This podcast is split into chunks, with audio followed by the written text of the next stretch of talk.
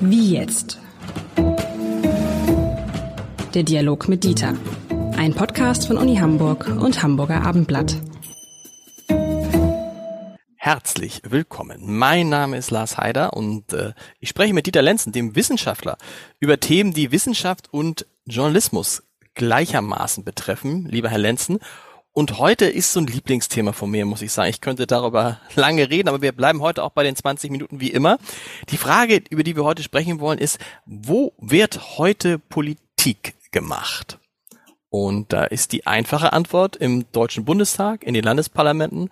Und wir alle wissen, guckt aber keiner zu. Und die andere Antwort ist, und das ist die Antwort, die ja uns als Medienmacher betrifft, natürlich in den Medien in den sozialen Medien, in den, in den klassischen Medien, in den, im Fernsehen, in Zeitungen, überall. Und ich bin mal gespannt, ähm, zu welchem Ergebnis wir kommen, wo denn tatsächlich, wo es entscheidend ist, also wo Politiker auftreten, um die Botschaften, die sie haben, und das Volk bringen zu können, wo die richtigen Orte sind. Eine These von mir, das ist in Deutschland ganz anders als anderswo, sind es nicht die sozialen Medien, weil deutsche Politiker, auch Christian Lindner, der da relativ weit vorne ist, überhaupt nicht genug Follower haben, überhaupt nicht genug Fans haben in den sozialen Medien, als dass das reichen würde, um allein mit den sozialen Medien so Politik zu machen, wie das etwa Donald Trump gemacht hat. Ja, ähm, man müsste einen Moment überlegen, ähm, welche Schauplätze gibt es eigentlich ähm, für die Kommunikation zwischen Politikern auf der einen Seite und äh, der Klientel des Volkes auf der anderen Seite. Ähm, der Marktplatz ist ja ursprünglich der Platz gewesen in der, in der Polis, in der griechischen Polis, äh, wo der Politiker, Frauen haben damals dort keinen Platz gehabt, ähm, wo der Politiker sozusagen seine Absichten kundtun konnte und die Menschen konnten zuhören. Das lag daran, dass die Polis so klein war, dass sich auch alle auf dem Marktplatz versammeln konnten. Gibt's aber heute auch noch, ne? Denken wir, das ich meine, im, im, Wahlkampf, da steht Olaf Scholz plötzlich in Lübeck auf dem Marktplatz. Das ist Typus 1. Typus 2, vollkommen klar, äh, sind natürlich äh, Printmedien, in denen äh, man einen Aufsatz schreiben darf zu seiner eigenen Konzeption, über ein Interview gibt und ähnliches. Dritte Sorte sind natürlich visuelle oder akustische Medien, wo das Gleiche stattfindet, äh, nur dann möglicherweise in einer agonalen Situation. Fünf Leute sitzen ähm, beieinander und äh, ein Moderator, eine Moderatorin äh, verteilt die Wörter, was ja häufig gespenstisch ist, weil offenbar die Vorstellung zu herrschen scheint bei denen, die Fernsehen machen, ähm, dass der Moderator ähm, das Ganze in der Hand behalten muss, so dass sie ja ganz selten Gespräche zwischen den Teilnehmern einer solchen Runde haben. Das ist die Sorge, die dann viele doch offenbar sehr stark haben. Und das, was neu hinzugekommen ist, sind natürlich diese sogenannten sozialen Medien, die vielleicht eher asoziale Medien sind, ähm, aber auf jeden Fall einen erheblichen Verbreitungsgrad äh, bei einer bestimmten äh, Klientel haben, sicher eher bei jungen Leuten. Und ähm, jetzt muss man sich mal überlegen, wo werden eigentlich, das ist ja unser Interesse als, als Mitbürger und Mitbürgerinnen, wo werden eigentlich die Entscheidungen gemacht? Am Ende wählen wir ja Politiker, damit sie etwas entscheiden, was dann auch tatsächlich gemacht wird. So. Und wo ist das am stärksten der Fall? Oder wo werden auch Entscheidungen verhindert durch äh, welche Ereignisse auch immer in diesen fünf Sorten äh, von, äh, von Marktplätzen in mhm. Strichen?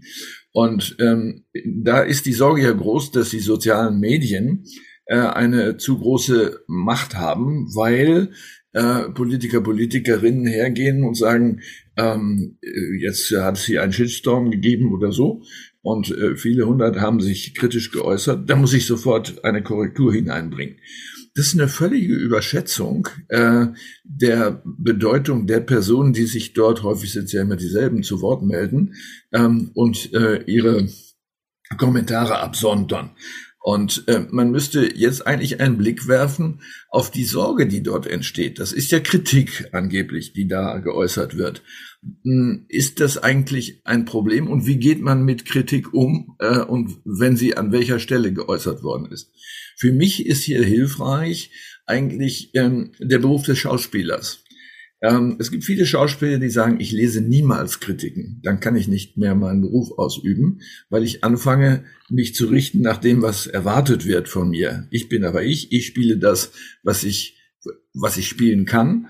äh, und was man äh, von mir erwartet, weil man weiß, ich bin der oder der oder die oder die. Ähm, wenn Politiker sich davon abhängig machen, äh, von Kritiken. Das gilt übrigens auch für Wissenschaftler, mhm. die Rezensionen lesen oder äh, für, äh, für Buchautoren und so weiter. Das ist schwierig, ähm, denn sie können nicht ein Buch nach dem Wunsch des Publikums schreiben. Sie können nicht Wissenschaft nach dem Wunsch des Publikums machen. Und man kann nicht Politik nach dem Wunsch der, nach dem Wunsch der Bürger machen? So. Doch. Naja, nicht nach dem Wunsch aller. Das kann ja nicht das stimmt, sein. Das stimmt. Und das ist genau. Es geht ja immer um die Mehrheit, nach dem Wunsch der genau. Mehrheit. Äh, interessant sind ja nicht die 500, die äh, einen Politiker kritisieren, sondern die 84 Millionen, die ihn nicht kritisieren. Ähm, und das wird zu äh, wenig dabei beachtet. Ähm, ich persönlich würde äh, Politikern raten, und das Verhalten ist daher Unterschied, unterschiedlich, ähm, die Äußerungen in sozialen Medien nicht zu ernst zu nehmen. In dem Moment, wo man sich aber selber hineinbegibt und ununterbrochen twittert und sagt, ich bin jetzt hier gerade in meinem Wahlkreis und da hat mich äh, der Leiter des, ähm, weiß ich nicht, des Ausländeramtes angesprochen und tolle Sachen erzählt und da habe ich Folgendes gesagt. Das ist ja häufig so banal, ähm, dass, dass eine Scheinbeteiligung ähm, der Bürgerinnen und Bürger ist äh, und man sich fragt, haben die eigentlich nichts anderes zu tun, als unterbrochen zu twittern. Dafür habe ich sie nicht gewählt. Aber das ist jetzt ein interessanter Punkt, den Sie sagen, dass man als Politiker aufpassen muss und als Schauspieler und als Wissenschaftler sich nicht abhängig von der Kritik zu machen. Ich glaube, das ist vielleicht sogar der Kern. Denn es kann ja auch sein, dass man Entscheidungen treffen muss, die im ersten Moment total unpopulär sind, sich aber in längerer Betrachtung als total richtig rausstellen. Und wenn du erst, und wenn du erstmal anfängst, dich abhängig zu machen von dem, was die Leute sagen, also immer genau guckst, ähm, genau das zu tun oder das vorauszuahnen oder nachzuvollziehen, was gerade sozusagen im Mainstream der Meinung vorhanden ist, dann machst du keine eigene Politik mehr. Das ist richtig. Und die Authentizität der Person ist ja das, was wir häufig suchen. Das heißt, äh, dass sie das tut, die Person an Entscheidungen, was sie gesagt hat äh, und wofür sie steht und nicht wofür äh, 500 Kritiker stehen, die dann sagen, das geht aber gar nicht. Nehmen wir ein Beispiel, was ganz aktuell ist. Ähm, es wird äh, im Moment ja häufig kritisiert, dass der Bundeskanzler sich nicht äh, oft genug äußert und seine Politik nicht erklärt. Ähm, was nicht stimmt, also er, er, äußert sich sehr oft, ehrlich gesagt, neuerdings, ne? Muss man ja, also, aber das ist genau der ja. Punkt. Neuerdings. Daraufhin ist offenbar reagiert worden äh, von Beratern und ihm selber natürlich. Ich muss mich wohl öfter zeigen. Ähm, ich würde persönlich sagen, das entspricht eigentlich gar nicht seiner Personalität, mhm. äh, ununterbrochen nach außen zu kommunizieren, sondern mal schroff gesagt, ich mache hier meinen Job und lass mich mal in Ruhe, ich weiß, was ich tue. So, jetzt kommt aber etwas hinzu, was vielleicht bei Wissenschaftlern nicht so eine Rolle spielt.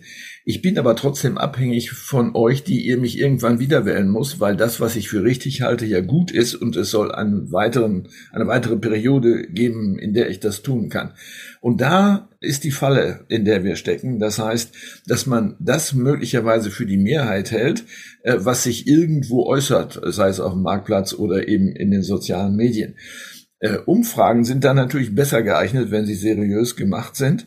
Wir sehen aber, wenn Sie dieselbe Umfrage jede Woche wiederholen, haben Sie einen Zickzackkurs, in dem zufällige Ereignisse dann plötzlich die Zustimmung oder Ablehnung verändern. Ähm, auch hier ist es ja nicht klug, sich abhängig zu machen äh, von äh, solchen Befragungen. Und häufig ist es ja so, dass Politiker dann auch vor einer Wahl sagen, ich ähm, orientiere mich nicht an dem, was ich dort äh, in Allensbach oder sowas erfahren habe, sondern ich sage das, was ich für richtig halte. Und wenn ihr mich nicht wollt, dann müsst ihr es lassen, dann mache ich einen anderen Beruf. Da aber Politiker häufig abhängig sind von diesem Beruf, weil sie nichts anderes gemacht haben, äh, haben wir diese Falle, in der wir stecken.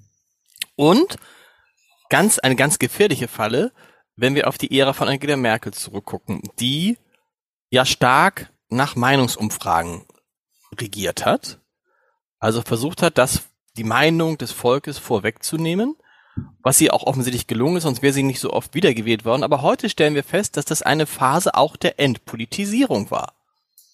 Und auch falsche Entscheidungen. Und falsche Entscheidungen dazu. Aber das heißt mit anderen Worten, auch das ist ja gefährlich.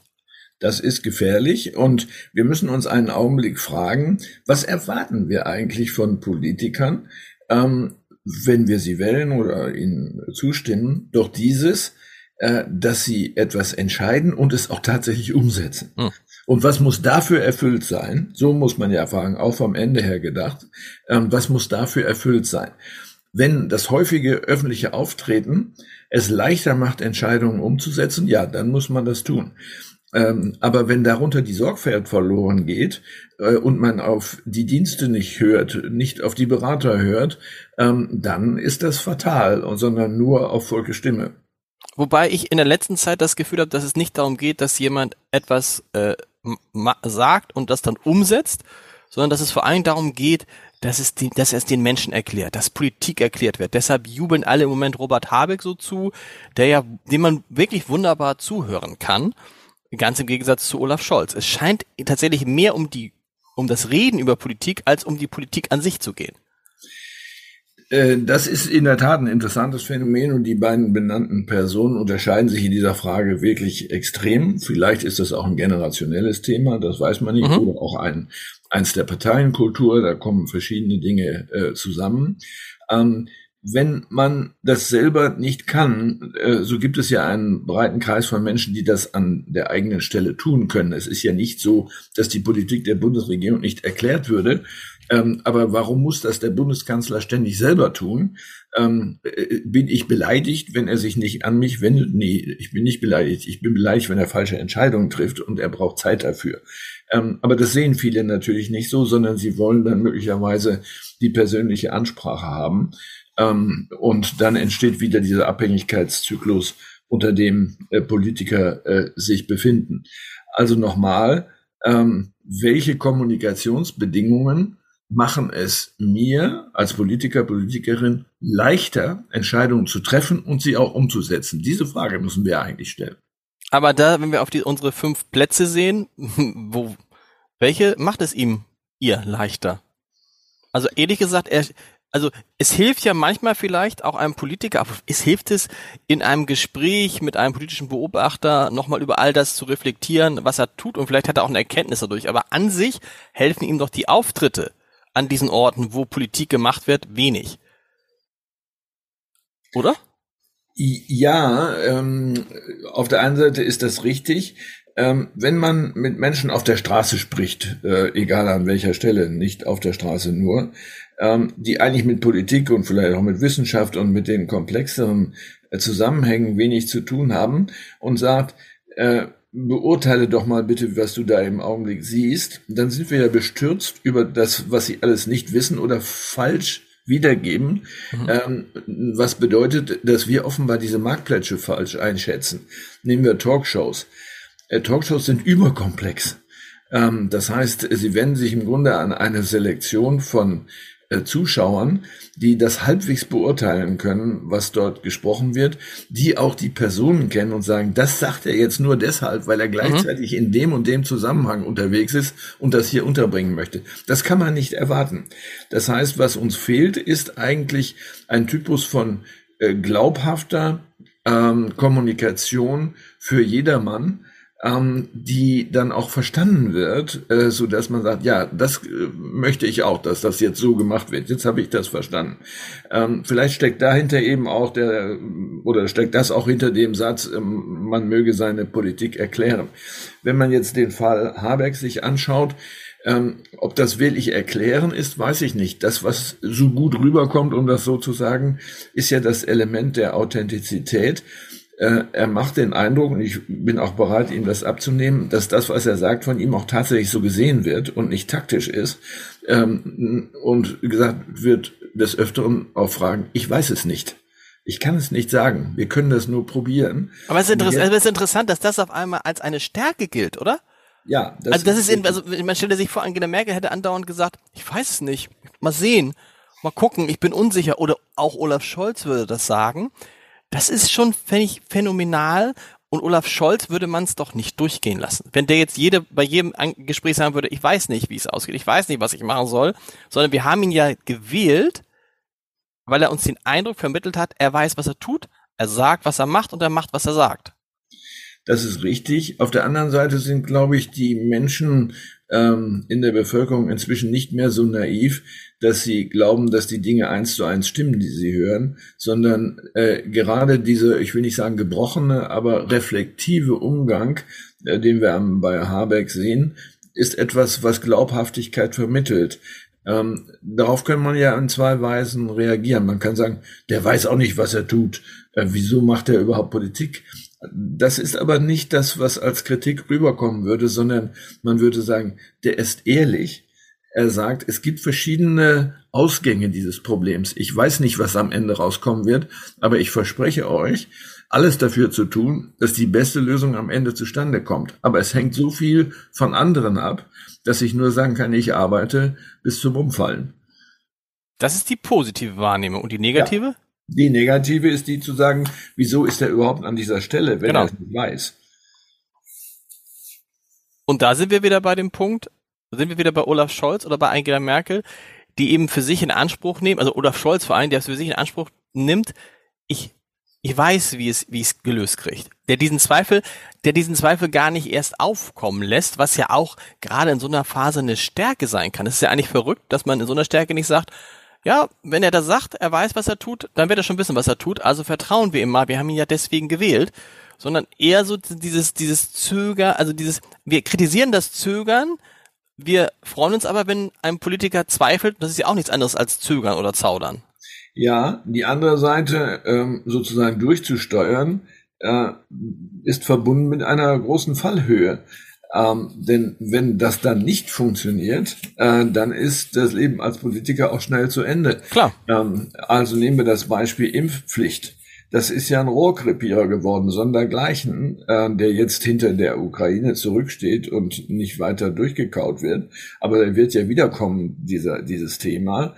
Ähm, und äh, insofern kann man da auch ganz schnell scheitern ähm, schlicht an Vorhersagen oder auch an Versprechungen, was noch schlimmer ist, weil man sagt, der hat gelogen. Äh, der setzt sich gar nicht dafür ein. Was heißt denn, er überlässt das dem Parlament? Er hat doch da drei Parteien. Wieso machen die das nicht zusammen? Dann ist es die falsche Koalition, wenn man die nicht zusammenkriegt oder man ist nicht stark genug. Also mit anderen Worten, das Wort von wer Führung bestellt, bekommt sie auch, ist natürlich sehr riskant. Ähm, wenn man sie nicht wirklich bekommt, dann hätte man als Politiker ein Problem. Aber wir lernen auch, wenn wir unsere, uns unsere verschiedenen Plätze angucken, vom Marktplatz bis Social Media, dass man da ja auch keine Hilfe bekommt als Politiker. Man kommt, bekommt vielleicht einen Eindruck, aber jeder dieser Eindrücke ist subjektiv und kann komplett falsch sein, weil man auf die falschen Leute getroffen hat, ist auf die falschen Fragen, die Fragen, falschen Fragen beantwortet hat, weil man auf den falschen Shitstorm reagiert hat. Das heißt doch eigentlich, dass, wenn wir fragen, wo wird Politik gemacht, im Kopf der Politiker. Das ist der entscheidende Ort. Das äh, wäre mir zu einfach. Hm, die, das Zustandekommen von Entscheidungen ähm, unterliegt einem Mechanismus, den man als Kovarianz bezeichnet. Das heißt, es gibt eine Überfülle von äh, Faktoren, die man nicht aufschlüsseln kann komplett. Mhm. Ähm, und da ist der Kopf des Politikers eine äh, Variable. Aber es gibt noch ein paar Dutzend oder auch ein paar hundert andere äh, strukturelle Variablen, auf die man Rücksicht nehmen muss, die man mit kalkulieren muss. Und wenn man sie nicht überblickt, wird das kompliziert. Ähm, manche Leute haben, sagen wir mal, intuitiv äh, das richtige Gefühl, das gibt es, ist aber selten. Ähm, andere äh, orientieren sich dann an schwerwiegenden Analysen, die dann selbst überkomplex sind. Ähm, und das ist aber ein Produkt einer äh, fortgeschrittenen Gesellschaft, die selbst überkomplex ist, in der die Menschen aber einfache Antworten erwarten, weil es, weil sie, weil man ihnen nicht mit der Antwort, das ist komplex, das verstehst du sowieso nicht kommen kann. Ähm, das heißt, für die Entscheider ist das Problem, ähm, den äh, Verständnishorizont des Adressaten in Verbindung zu bringen mit der Überkomplexität dessen, was alles berücksichtigt werden muss. Denken Sie nur an die Debatte über äh, schwere, leichte oder wie immer geartete Waffen. Äh, das setzt ja wahnsinnig viel Kenntnis voraus, um überhaupt hier mitdenken oder mithören zu können, geschweige denn mitentscheiden. Und ich glaube, das ist so ein Punkt, wenn man als Politiker dann feststellt, ich steck in den Themen tief drin. Das kann man sowohl Angela Merkel als auch Olaf Scholz attestieren und die anderen halt nicht. Und bis ich es denen erklärt habe, muss ich aber schon eine Entscheidung treffen, dann ist das doch wahrscheinlich das Beste eigentlich für so einen Politiker, möglichst gar nicht viel zu kommunizieren und auf diesen Plätzen aufzutreten, sondern möglichst sich in diese Themen einzuarbeiten und vers zu versuchen, das mit Hilfe von Beraterinnen und Beratern zu durchdringen und dann Entscheidungen zu treffen und die dann natürlich irgendwann zu publizieren, vor dem Hintergrund, dass man das aber verstanden hat. Ich würde Ihnen äh, zustimmen, äh, wenn es nicht so weit geht, dass man sozusagen völlig untertaucht. Ähm, aber äh, die ja, Angela Merkel hat das Angela Merkel hat das zum Teil gemacht. Ja, absolut. Äh, die ja im Grunde knappe Zeit, die einem als Politiker zur Verfügung stellt oder als äh, Politikerin, äh, die kann man nun nicht nur mit Kommunikation füllen, sondern es ist ja wesentlich die Zeit zu verwenden dafür, selbst den Sachverhalt zu durchdringen, mhm. zu verstehen, äh, die entscheidenden Fragen äh, gegenüber den Beratern zu stellen, damit man keine unsinnigen Entscheidungen äh, trifft äh, und sich einzubinden im Übrigen in Entscheidungsapparate. Das ist ja nicht so, äh, dass wir von dem Präsidenten der Vereinigten Staaten sprechen, sondern wir haben hier ein demokratisches System, was den Kanzler ja dazu zwingt, auf viel mehr Personen und Gruppen Rücksicht zu nehmen, als das an anderen Stellen der Fall ist. Und Rückschluss ist dann, jemand, der relativ viel kommuniziert, der relativ viel auf dem Marktplatz, im Fernsehen, in Social Media unterwegs ist, hat definitiv weniger Zeit, sich um die eigentlichen Themen zu kümmern, um seine eigentliche Arbeit, den Kern seiner Arbeit. Ja, das bedeutet, dass die Oberflächlichkeit des Marktplatzes sich dann überträgt in eine Art Oberflächlichkeit der Entscheidungen, äh, die man vielleicht auch nicht recht durchschaut. Und das ist ja auch schwierig, äh, das zu tun, häufig. Ähm, und äh, es gibt Beispiele, die uns wahrscheinlich schnell einfallen, aber die wir jetzt nicht nennen, wo genau das der Fall zu sein schien, dass nicht viel gewusst wurde. Ich mache mal die positive Gegenprobe. Für mich war Jochen Vogel jemand, mhm. Der ein sehr hohes Sachwissen hatte durch eine unglaubliche Investition an Zeit, äh, zum Beispiel eben in äh, Berlin, ähm, der in seinem Arbeitszimmer das Feldbett hatte, auch gar keine Wohnung hatte, sondern in seinem Arbeitszimmer schlief, weil er Tag und Nacht Akten gelesen hat, damit ihm sozusagen äh, nichts entgeht, was für diese Entscheidung wesentlich ist. Ähm, das äh, mag vielleicht ein bisschen äh, sehr isoliert klingen und war es sicher auch äh, bei den Entscheidungen, die auf Bundesebene und nicht auf der einer Stadt äh, getroffen werden müssen, ist es natürlich völlig aussichtslos, das persönlich hinzubekommen. Und es kommt etwas hinzu, der Mechanismus Vertrauen. Wenn eine Person, ein Bundeskanzler, eine Bundeskanzlerin, niemandem vertrauen würde, dann müsste diese Person ja alles selber ermitteln. Und äh, das ist nicht realistisch. Ähm, dann ähm, haben sie das Phänomen, was sie bei Putin offenbar beobachten müssen, da er niemandem vertraut, äh, wird er auch nicht erreicht, sondern ähm, trifft, so lesen wir, Entscheidungen ohne Sachkenntnis. Lieber Herr Lenz, das war hochinteressant. Vielen Dank. Wir hören uns nächste Woche wieder. Wir hören uns nächste Woche.